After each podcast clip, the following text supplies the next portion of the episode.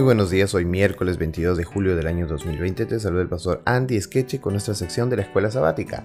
El título para esta semana es El poder de la oración, interceder por otros y el texto de memoria se encuentra en el libro de Santiago capítulo 5 verso 16 que dice Confesaos vuestras ofensas unos a otros, llorad unos por otros para que seáis sanados. El título para hoy miércoles es poderes invisibles en acción. La oración intercesora es un arma poderosa en esta batalla entre el bien y el mal que llamamos el gran conflicto. Una de las revelaciones más claras de esta lucha está en Daniel capítulo 10. Recordarás que el profeta Jeremías predijo que los judíos serían cautivos de los babilonios durante 70 años. Al final de la vida de Daniel, este periodo profético del cautiverio judío estaba llegando también a su, a su fin. Daniel estaba preocupado. Veía poca evidencia del cumplimiento de las palabras de Jeremías. Su pueblo todavía continuaba cautivo.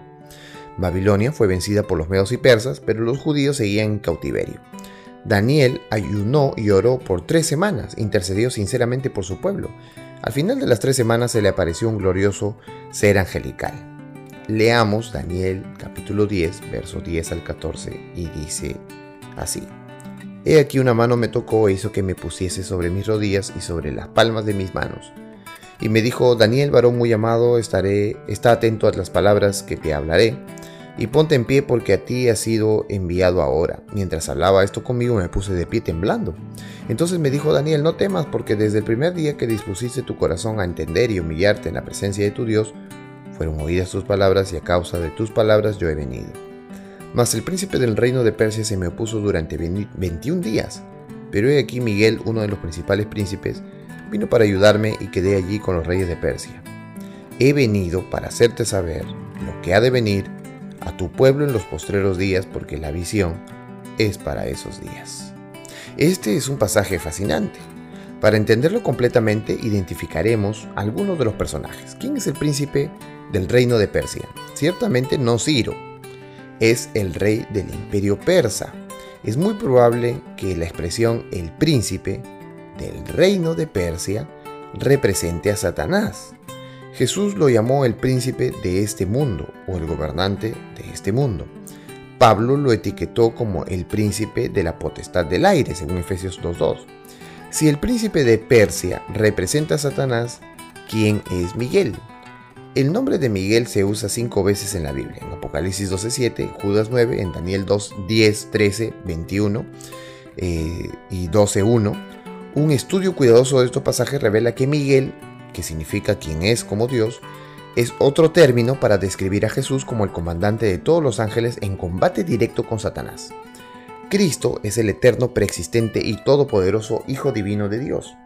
Una de sus funciones como comandante de todos los ángeles es derrotar y finalmente destruir a Satanás. Daniel 10 descorre el telón y revela esta lucha entre el bien y el mal. Mientras Daniel ora, Miguel, el Jesús Todopoderoso, desciende del cielo para vencer las fuerzas del infierno, aunque no lo veamos. Jesús también está trabajando para responder nuestras oraciones de intercesión. Él es un poderoso Salvador.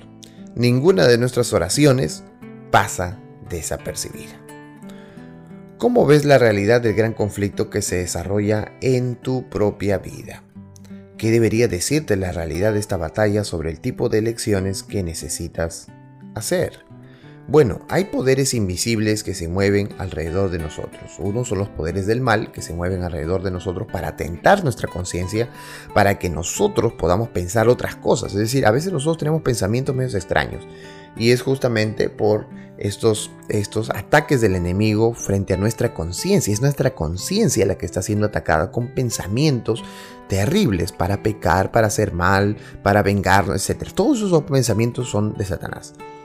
Entonces dice la Biblia que Jesús y sus ángeles también están peleando contra el enemigo para que nosotros no podamos pensar así. ¿Cómo se gana esa batalla? Con la oración poniendo nuestra conciencia a disposición del reino de Dios. ¿Y cómo hacemos eso? A través de la oración. Entonces, cuando nosotros oramos, ponemos nuestra conciencia en las manos de Dios y nuestra oración debe ser esa. Señor, aquí te pongo mi, mi, vida en tus manos.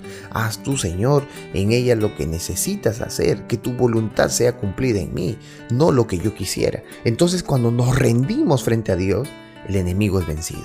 es apartado de nosotros y entonces quedamos a merced de Dios y de sus ángeles y de su presencia.